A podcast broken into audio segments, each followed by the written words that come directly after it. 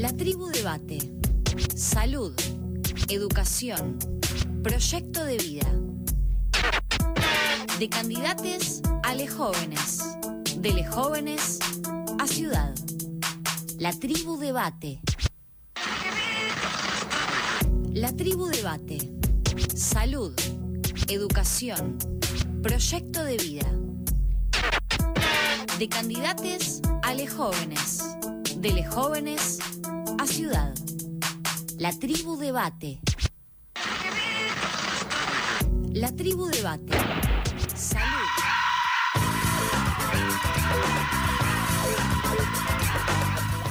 Eh, Estamos acá en vivo, mi nombre es Joaquín Tiago en todos los cuerpos me dicen Toto y estoy con... Micaela Antelo Lemos, para todos ustedes. Arranca la tribu debate, una coproducción de los programas Algo con R, eh, Tres Cuartos, y el colectivo radial de FM La Tribu. Por supuesto. Y saben que nos van a poder encontrar eh, en todas las redes sociales FM La Tribu, en Twitter, en Instagram y que esta transmisión, aparte de escucharla por la FM 88.7 y por www.com eh, perdón, www.fmlatribu.com barra en vivo. También nos van a poder escuchar por Twitch, estamos también en las plataformas de streaming, tanto YouTube como en Twitch, ahí con esa camarita nos están viendo. Eh, en Twitch nos buscan como 3, 3 cuartos R, que es el Twitch de 3 cuartos, el programa que yo suelo hacer los viernes. Y en YouTube nos buscan como la tribu audiovisual que estamos transmitiendo en este mismo instante. Para quienes están prendiendo a FM La Tribu, lo que vamos a hacer hoy es eh, un debate que tendrá por protagonistas a los jóvenes de la ciudad autónoma de Buenos Aires. Para ello convocamos a candidatos y referentes jóvenes de los distintos espacios políticos que el próximo 14 de noviembre se presentan a elecciones legislativas. Legislativas para la ciudad eh, son las, de medio término. Hmm, exactamente. Em, ¿Te parece si pasamos a presentar a los candidatos? Por supuesto. Quienes están ahí conectados por Meet, porque obviamente protocolos de por medio. Eh, Fernando Ramal, candidato a segundo diputado nacional por el Frente de Izquierda en la Ciudad Autónoma de Buenos Aires, expresidente de la FUA del 2018 al 2019 y militante del Partido Obrero. Es hijo de uno de los ex dirigentes y es legislador de la ciudad, Marcelo Ramal. Luego del plenario nacional de la Unión de Juventudes Socialistas y la Juventud del Polo Obrero, escribió, queda claro que la juventud militante que quiere transformar la realidad no puede estar en los sillones de los ministerios cobrando sueldos abultados mientras la juventud sufre las políticas que ellos diseñan. También se encuentra Abril, Soto, Abril Fernández Soto, candidata a legisladora porteña por Republicanos Unidos, dentro de Juntos por el Cambio, coordinadora de Jóvenes Republicanos Unidos, diseñadora gráfica por la Universidad de Palermo y estudiante de abogacía en la UBA. En diálogo con Filonews, cuestionó la concepción que muchas veces tiene la sociedad sobre los liberales, a quienes ascriben ideas congruentes con la ultraderecha o el conservadurismo. Afirma que esta es la hereda de enfrente del conservadurismo y el nacionalismo proteccionista. También está conectado con nosotros Agustín Rombo, la presidente de la Juventud Radical de la Ciudad Autónoma de Buenos Aires, abogado por la Universidad de Buenos Aires. Está realizando la maestría en Administración y Políticas Públicas por la Universidad de San Andrés, becario Fulbright y fundador de Kairos Global posteros, dice también. Este año, en su discurso de asunción de la presidencia de la Juventud Radical, afirmó, tenemos como misión velar por el cumplimiento de la ley de aborto legal, seguro y gratuito y la implementación de la educación sexual integral en todos los niveles. El presente debe estar en nuestro futuro. Se encuentra también Matías Galastegui, médico generalista, docente de la UBA y de la UNAG, coordinador de la Escuela Popular de la Salud, director del Hospital Solano en Quilmes y militante de El Hormiguero. En una entrevista para Futurock afirmó que la salud no es una prioridad para el gobierno de la ciudad de Buenos Aires. Desde hace ya 14 años definieron a lo público como accesorio de lo privado y lo, desplazaron como faro de progreso y le otorgaron ese lugar de vanguardia a las empresas privadas de salud. Durante el debate trataremos temáticas que están vinculadas a la juventud en el actual contexto y estas estarán divididas en los distintos bloques y las mismas van a ser Proyecto de vida que agrupa los ejes de generación de empleo, negocio inmobiliario, planes sociales y leyes laborales. Salud y medio ambiente, allí se plantea debatir sobre, bueno, por supuesto, la pandemia, espacios verdes, cambio climático y sistema de salud. Y educación, finalmente, que sus ejes serán ESI, situación edilicia, presencialidad, conectividad y situación docente. Dentro de los bloques el tiempo se va a dividir en una ronda de exposición donde cada candidato tendrá una primera ronda de dos minutos para exponer sus propuestas sobre las temáticas y una segunda ronda de dos minutos donde cada uno podrá escoger a otro para poder hacerle preguntas y llamarle a debatir sobre la temática de turno. Así que vamos arrancando esto siendo las 7 y 12. Arrancamos entonces. La tribu debate. Salud. Educación. Proyecto de vida. De candidates a les jóvenes. De les jóvenes a ciudad. La tribu debate.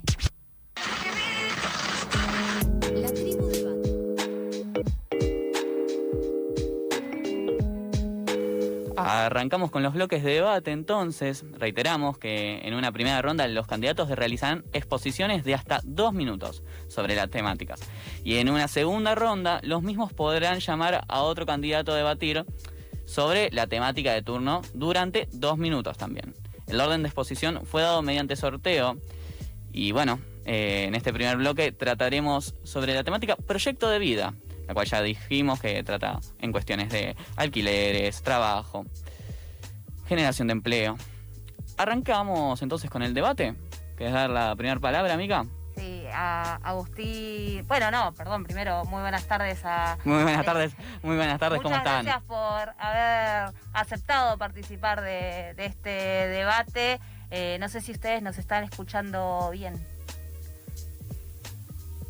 Agustín Rombola, ¿querés empezar? Parece que no nos están escuchando. Hola, ¿qué tal? Buenas tardes. Eh, estoy con un par, un par de problemas de conexión, pero, pero sí, sí, los escucho bien. Perfecto. Eh, bueno, tenías la, te estábamos dando la palabra para que puedas arrancar este debate, eh, como decíamos, justamente en la temática eh, proyecto de vida.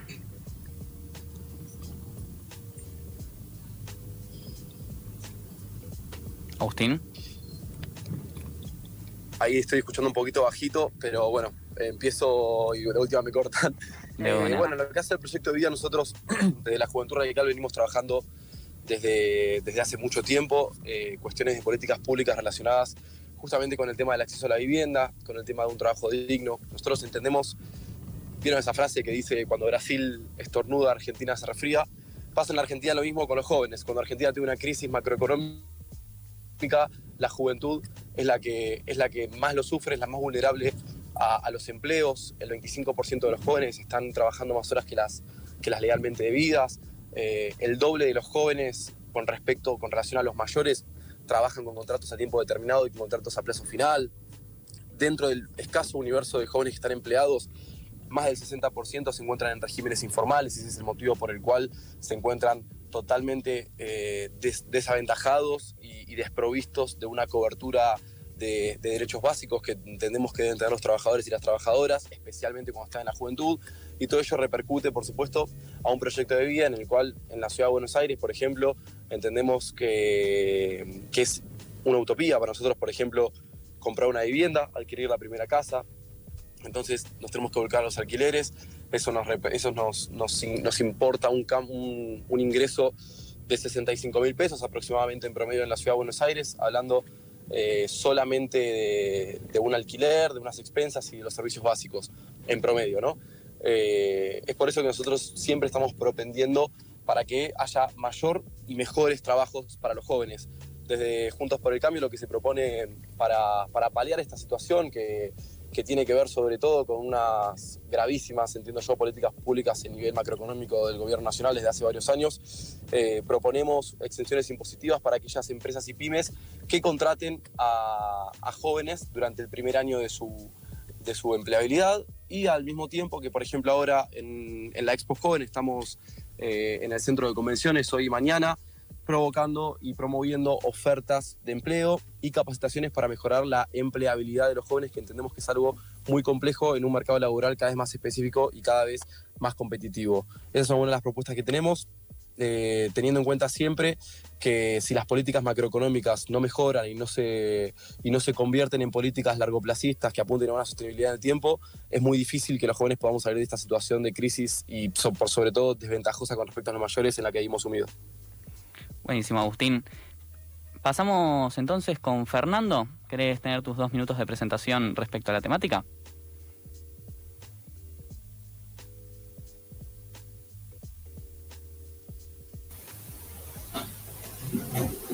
Eh, disculpen, yo no escucho, no, mm. quiero interrumpir a nadie. Eh, ok. Ahí lo, no escucho el programa. Ok. Ok, a ver, Ahora, a ver, ahora nos escuchan. Ahí ¿Escuchan? Ahora se escucha, ahora escuché y de hecho escuché al compañero, pero no escuché la presentación. Buenísimo, buenísimo. Salimos un segundo por acá y cualquier cosa y cualquier les decimos. Les decimos. Em, em, tiene la palabra Fernando Ramal, si puede, para arrancar con la primera temática. La primera temática sería entonces proyecto de vida en cuanto a trabajo y también, eh, bueno, alquileres y demás. Bien, voy yo. A ver, no, me parece que tanto la situación salarial e incluso de precarización laboral y el problema de la vivienda creo que es uno de los principales problemas que tenemos la juventud trabajadora en la ciudad. En relación al problema de la vivienda hay que decir una cosa, pasa algo en la ciudad que cuando uno lo piensa es irracional, es casi surrealista, que es que nosotros tenemos la misma cantidad de gente eh, que habita la ciudad que en el 40. Obviamente no hace falta seguir algunas de las cuentas de Instagram que nos muestran cómo el patrimonio histórico de la ciudad se va demoliendo, sino que uno viviendo acá a veces la pasa mal, no sé si a ustedes les pasa porque de repente están construyendo al lado. Es decir, vivimos en una ciudad donde se construyen megatorres y se construye y se ha construido muchísimo del año 40 para acá, pero tenemos la contradicción, sin embargo, de que no podemos acceder a esas viviendas. Incluso digo, hay algo que creo que retrata muy bien gráficamente lo que es la política de vivienda del gobierno de la ciudad y los distintos gobiernos, que tiene que ver con ver las torres en Puerto Madero, donde hay gente que directamente es dueña y no habita eso, y a pocas cuadras, por ejemplo, ¿no? situaciones de hacinamiento en lo que es la Villa 31. Entonces, tenemos que terminar con el problema de la especulación inmobiliaria, que lo que hace es encarecer el suelo a costa de trabajadores que ya no solamente estamos hablando del sueño, de la vivienda propia, etcétera, sino directamente de alquilar. Entonces, primer problema hacia la ciudad, necesitamos un impuesto a la vivienda ociosa, no puede ser que haya cada vez más viviendas sin gente, gente sin viviendas y créditos también a mediano y largo plazo para que la juventud pueda acceder. Ahora, esta política, la realidad es que la reta no la hizo sola. Por ejemplo, junto al Partido Justicialista, votaron más de 100 leyes a favor de la venta de tierras públicas. Es decir, que cuando de repente nos dicen, no, la reta, qué malo la reta, bueno, muchos de acá lo votaron. por eso la política que tiene tanto el gobierno nacional como el gobierno de la ciudad hacia la vivienda es pasar por las topadoras de la gente que expresa esta situación. Por otro lado, el problema del salario no se puede desligar. La juventud eh, forma parte de una situación que es calamitosa a nivel general el 70% de los asalariados hoy directamente está cobrando por debajo de los 60 mil pesos. Es una situación que no se soporta más. Y la verdad que escuchar que la solución, ya con esto termino, es financiar a empresas que si uno las ve, en muchos casos son aquellas que fugan los dólares por los cuales Argentina está en una situación sin reservas del Banco Central como solución, ven que finalmente no están pensando en la juventud, sino que están pensando en cómo financiar a los empresarios. Entonces, en relación al empleo joven, necesitamos, uno, erradicar la precarización laboral. Mi primera propuesta de campaña electoral, si llego a ser diputado nacional, es un proyecto que elimine la precarización laboral y ejercer un salario mínimo de 100 mil pesos para que justamente los trabajadores podamos acceder y el no a la reforma laboral que busca eliminar los derechos laborales. Perdón la extensión si me pasé. Muchísimas gracias. Vamos entonces con Matías Galestei, por favor, tiene la palabra. Bueno, muy buenas tardes para todos, para todas. Primero que nada, muchas gracias por el espacio. La realidad es que rescatar que tengamos estos momentos de, intercambio entre la juventud y entre las fuerzas políticas. Bueno, digo, me parece sobre nuestra, mm, digamos, sobre trabajo y vivienda, pensar primero de que no es una utopía, no tiene que ser una utopía, o en todo caso es una utopía que tenemos que plantear desde las fuerzas progresistas, nacionales, populares en la Ciudad de Buenos Aires, que se puede vivir y trabajar en la Ciudad de Buenos Aires. ¿No? De alguna manera, los últimos 14 años en la Ciudad de Buenos Aires se, han ido, se ha ido consolidando un modelo de ciudad que cada vez expulsa más gente hacia el conurbano bonaerense, porque si hay lo que sí ha sucedido, compartiendo con lo que decía Fernando, de que en la ciudad de Buenos Aires se ha sostenido el número de habitantes en los últimos 50, 60 años no ha crecido, pero ha crecido la cantidad de gente que vive en el conurbano, producto de la expulsión de una ciudad expulsiva en torno al hábitat en la ciudad de Buenos Aires y mucha gente que viene a buscar algún tipo de empleo en la, en la ciudad de Buenos Aires. Entonces, proyecto, cómo pensamos la ciudad, tiene que ser una ciudad donde podamos vivir y trabajar. Para vivir, la realidad es que me da un poco de escosor, digamos, escucharlo a los compañeros de, la juventud radical y a jóvenes eh, por el cambio, hablar, digamos, de las dificultades de la vivienda en la ciudad de Buenos Aires, porque la realidad es que hace 14 años que gobiernan justamente para desregular el mercado de alquileres y para precarizar la situación habitacional en la ciudad. No lo quiero hacer muy largo, pero está claro, hay 350.000 personas en la ciudad de Buenos Aires que no tienen acceso a un hábitat digno. Más de un millón de personas alquilan y pagan más de un 60% de alquiler. Esa inflación, esa inflación del alquiler no es, digamos, libre mercado, es poca intervención del Estado porteño en regular el precio de los alquileres para que los jóvenes podamos alquilar en la ciudad de Buenos Aires. Y además también tenemos que poder exigir, porque a veces, eh, digamos, ponemos la mira en otro lado, de que el gobierno porteño tiene una tarea en cuidar el empleo y en construir empleo. Lo mismo, digamos, me va a escocer escuchar hablar de la Expo Joven. Preguntémonos, digamos, cuánto empleo ha salido de esas Expo Joven.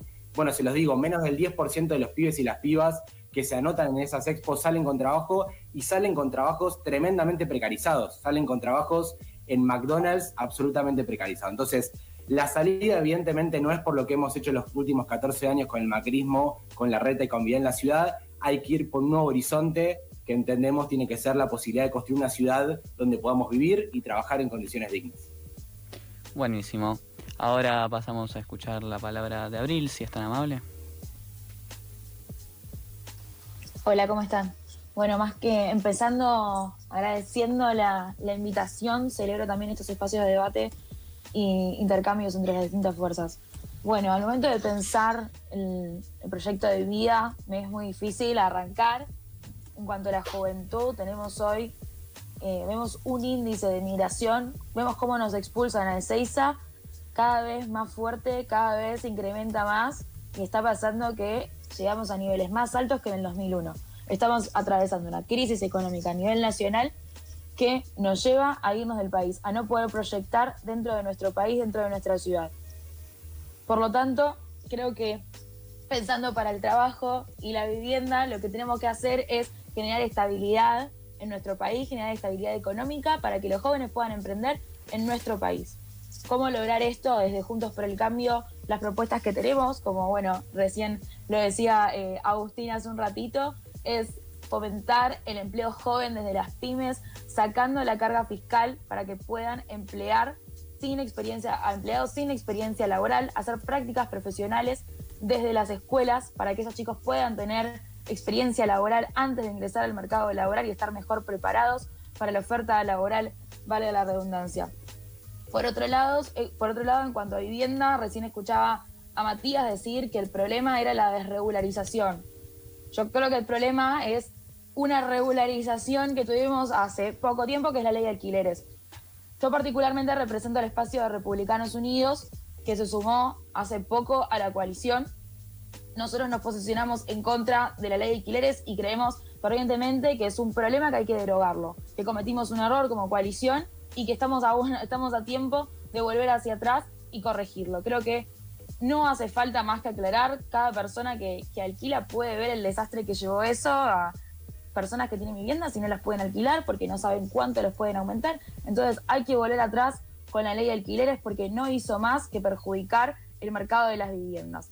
Otra vez más, la regularización del mercado llegó a un fracaso y llegó a perjudicarnos a todos especialmente a los jóvenes, que como decía con anterioridad, nos están dejando sin proyecto de vida, nos están dejando, están coartando los sueños y las esperanzas en proyectar en nuestro país, porque nos están dejando sin estabilidad, sin empleo y sin vivienda. Muchas gracias. A partir de ahora haremos una ronda de debate donde podrán llamar a un referente para debatir por dos minutos sobre la temática. Será el mismo orden de referentes, así que si le podemos pedir al candidato Agustín que arranque, eh, nos ayudaría muchísimo. Agustín, eh, ¿estás ahí? Dale, sí, sí. Eh, un poco en línea con lo último que decía Abril, a mí, dirigido sobre todo al compañero Matías, eh, que dijo le daba escosor las, las políticas públicas que, llevó adelante el gobierno de la ciudad durante este último tiempo. Me gustaría preguntarle si no le da escosor que la inflación haya crecido en un 45,8% de manera interanual, sin embargo, los alquileres hayan subido en un 52% debido a la ley de alquileres que ellos militaron y que nosotros ahora queremos derogar en primera instancia. Y en segunda instancia, si no le da escosor tampoco, que cruzando, por ejemplo, el puente Avellaneda, que cruzando la General Paz, en, lo que es la matanza, en lo que es el conurbano, sobre todo la primera y la, tercera sección, haya un 73,5% de pobreza eh, entre los, los niños de 5 a 17 años producto de todas las políticas públicas, entre muchas comillas, que llevó adelante el gobierno peronista desde la vuelta de democracia para acá, exceptuando cuatro años de gestión de, de María Eugenia Vidal. ¿Respondo? Bueno, con las dos cosas que planteas, eh, Agustín, me parece que echarle la culpa a una ley de alquileres que seguramente tiene mucho que perfeccionar, pero que a las claras busca desde el Poder Legislativo intentar regular todo el desastre que ustedes han hecho en torno a los alquileres, el acceso a la vivienda. Realmente, digamos, ¿no? Hace 14 años que gobierna la ciudad de Buenos Aires,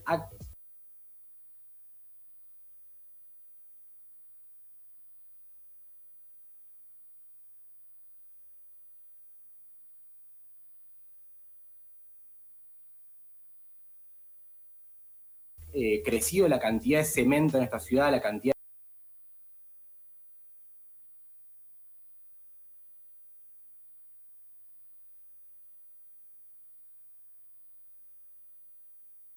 de metros cuadrados en esta ciudad, a la vez de que crece la cantidad de gente que vive en situación de calle, más de 7.000 personas, porque, por más que ustedes lo desconozcan, hay 350.000 personas viviendo en villas, asentamiento, inclinados, pensiones, más de un millón de personas que no, o sea, más de la mitad de la población de esta ciudad, que no ha crecido en cantidad de población, vive en situaciones de precariedad o dificultad de acceso a una vivienda digna. Entonces, la realidad es que con eso su política de hábitat está más que clara y en medio su eh, intervención ha sido entregarle más de 500 hectáreas de terreno público a los mega emprendimientos inmobiliarios en esta ciudad de Buenos Aires. Entonces, todo eso que ha hecho en los últimos 14 años es que al entregarle la planificación urbana a IRSA, a los megaemprendimientos, los alquileres se disparen porque la vivienda no está pensada para vivir, está pensada para especular. Y cuando eso sucede, los precios de los alquileres suben, nos cuesta más a los trabajadores acceder y eso es el resultado.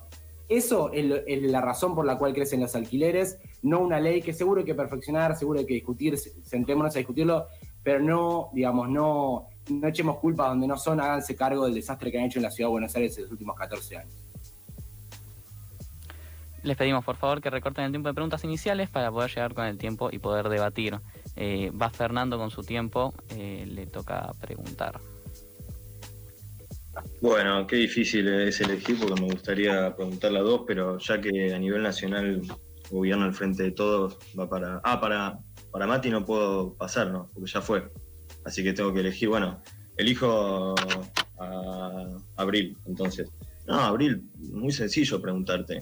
Eh, durante el macrismo se perdió un 25% de salario de parte eh, de los trabajadores.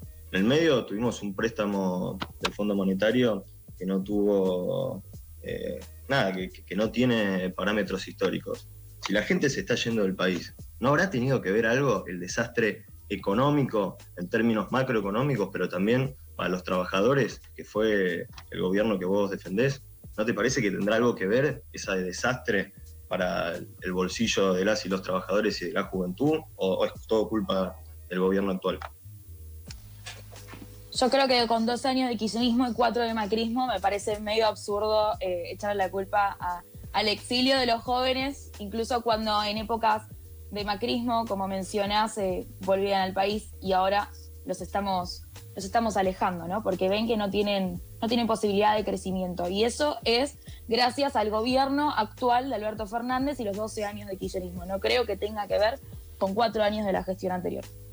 O sea que haber perdido 25% de salario no tiene nada que ver con que la gente se quiera ir. Yo igualmente te, recuerdo, yo vengo de Republicanos Unidos, no es el PRO, eh, así como mi compañero está de la UCR, yo vengo de Republicanos Unidos, yo cuestiono muchísimas cosas del gobierno de Macri, entre ellas es en materia económica, Creo que en materia económica eh, no lo hubiese manejado yo, que tengo un tinte liberal. pero entonces no tuvo nada que ver. Manera. el 25% del salario no tuvo nada que ver en que la gente se quiera ir. Es que, sin embargo, la gente en el periodo del macrismo volvía al país y ahora se está yendo. No sé, no sé cuál es la vinculación que estás haciendo. Un, porque, un dato objetivo, el 25% del salario se perdió. ¿Vos qué, qué dato tenés de que ¿En base a qué? ¿El, el 25% en base a qué? Según el INDEC. Según el INDEC. No entiendo la, cuál sería la pregunta. Los trabajadores durante el macrismo perdieron un 25% de salario. Esto según el INDEC, no según Fernando Ramal. No tiene nada que ver en que la gente se quiera ir. No tiene nada que ver. Es que durante el gobierno del Macri la gente regresaba al país, por eso no entiendo la vinculación con tu pregunta. El exilio se está viendo en el gobierno de Alberto Fernández. Si queremos, saber, si queremos hablar también de la caída del salario real en base a la inflación y en base a cómo generar, a cómo genera la emisión por por la falta de independencia del Banco Central, podemos hablar también de este gobierno, ¿no? Seguro, pero yo la pregunta te la hice a vos. Matías. Creo que está respondida. No hay vinculación entre el exilio de los jóvenes al exterior y el gobierno del macrismo, pero bueno. Y bueno, para mí sí. Te, cedemos la palabra, Matías, a quien elegís para hacer tu pregunta. Yo le puedo preguntar a Agustín, perdón que si no, sí, perfecto. Eh, Agustín, eh, ya que estamos discutiendo de trabajo, me gustaría entender alguna, o que me nombres, aunque sea una política pública del gobierno de la ciudad de Buenos Aires para cuidar el trabajo durante la pandemia de comerciantes, del sector cultural, una política pública que haya salido del gobierno de la ciudad de Buenos Aires para cuidar el trabajo en los momentos de pandemia. Está bueno que, que justo hagas referencia a eso porque fue tu gobierno el que promovió los cierres durante la cuarentena más larga del mundo. Eh, o sea, está buenísimo que hayas remarcado eso y ya que estamos aprovechamos para, para explicarle a la audiencia que el gobierno nacional es el que tenía la potestad para declarar el cierre de los comercios y que y es, un excelente, es una excelente pregunta porque eso me sirve sobre todo también para remarcar que por las medidas de tu gobierno nacional, de la cuarentena más larga del mundo, del cierre de escuelas, todo ello propició a que más de 65 mil pymes hayan sido cerradas. Perdón, ¿puede no responder a la pregunta? Pero me estás preguntando, déjame contestarte. A que se hayan perdido más de 150 mil puestos de trabajo, a que los jóvenes hayan perdido. En la ciudad de Buenos Aires, te digo, más de 6.500 chicos perdieron vinculación, todo tipo de vinculación con la escuela, producto de la. ¿Y la ciudad qué hizo? Es que la ciudad no podía hacer nada porque el gobierno federal tenía competencia sobre esa política. Es, la, ciudad de no tiene plata, no tiene plata para cuidar el bolsillo. el Estado Nacional y Estados provinciales. Bien. El Estado Nacional había emitido un decreto en el cual obligaba al cierre. ¿Y la ciudad qué hizo? Ustedes mantuvieron el cierre de los comercios, después producto, hubo, una, hubo hasta casi te diría una desobediencia civil, la cual en un momento, y, que, y que conste, quiero que conste algo, yo durante los primeros eh, meses o durante las primeras semanas estuve de acuerdo con el cierre, con la cuarentena. Eh, lamentablemente nosotros desde un principio reclamábamos testeos, nos acusaban de golpistas, nos acusaban de vendepatria, nos acusaban de vende humo. Eh, después nos admitieron que sabía que era importante testear. El ministro de Salud había dicho que no creía que llegara la pandemia, que llegara la, la, reta no hizo que se solucionaba con un tecito. Eh, la realidad es que el Estado Nacional fue el que propendió al cierre de las pymes y eso provocó, como dije recién, 60.000 pymes destruidas, más de 200.000 puestos de trabajo destruidos, mientras ustedes estaban haciendo fiestas clandestinas y saltaban las filas de las vacunas. Abril, te toca elegir, entiendo que queda Fernando, ¿no? Exacto. Ok, mi pregunta es simple. Eh, entiendo que, que, su espacio proponen un sueldo mínimo de 100 mil pesos por empleado. Mi pregunta es cómo van a financiar. Perdón, se me desconectó un toque. ¿Podés repetir? Perdón, perdón, te repito. Entiendo que su espacio proponen 100 mil pesos de sueldo mínimo para todos los trabajadores. Mi pregunta es, ¿cómo los van a financiar y qué empleador estaría dispuesto a tener un sueldo mínimo de 100 mil pesos y en qué esquema no cabe una devaluación? Está buenísimo, muy buena pregunta, la verdad. No, el, problema fundamental, eh, creo que pregunta y cuando uno piensa la, economía en estos términos, es entender que eh, el primero discutir qué salario tenemos que tener. el salario de 100 mil pesos tiene que ver con la canasta básica familiar, uno, no es que viene en un número de la nada. Segundo aspecto, que el problema de la Argentina, cuando nosotros, vos decís que puede llevar a una devaluación, tiene que ver con creer que el esquema económico se mantendría igual. Si nosotros mantenemos el esquema económico igual, está claro que no es posible un salario de 100 mil pesos a costa de que no haya una hiperinflación. Ahora, lo que hay que ver, y ahí creo que tenemos que ser, y ustedes en particular, que repite mucho la cuestión de que el problema de la inflación es meramente una cuestión de emisión, es el contenido de esa emisión monetaria. Por ejemplo, Argentina está tercera en los Pandora Papers, ¿no? Es decir, que hay gente que finalmente se fuga el dinero que está que debería estar dentro del marco productivo nacional. Entonces, lo que nosotros proponemos, entendemos que Argentina está lejos de ser un país de mierda, como dice, por ejemplo, Adorni en Twitter. Nosotros generamos una cantidad de dólares 15 mil millones de dólares tuvimos el primer trimestre en relación a ingreso de dólares por la soja. Entonces el problema es que ese eh, salario de 100 mil pesos se tiene que basar sobre la base de nacionalizar la banca, es decir, que no se fugue más la guita que se genera en la Argentina. Y solamente con esa medida ya podríamos tener una cantidad de dólares que casi que multiplicaría por 10 las reservas líquidas del Banco Central. ¿Cómo generás producción sin generar incentivos a la producción? Perdón, ¿se puede repreguntar o, se puede...? Sí, sí, repregunta, porque vos me preguntaste, va, ¿querés repetir por las dudas? ¿Cómo generás incentivos a la producción?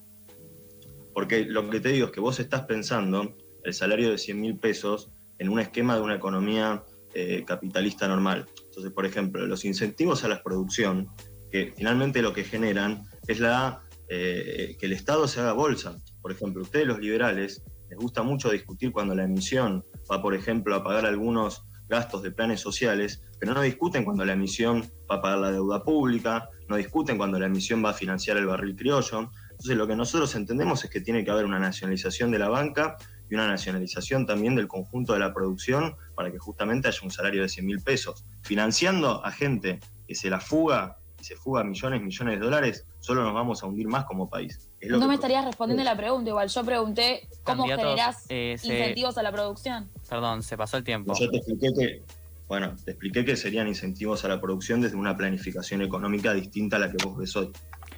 Buenísimo, muchísimas gracias. Esto fue el primer bloque de Proyecto de Vida. Pasamos una pequeña tanda y ya seguimos.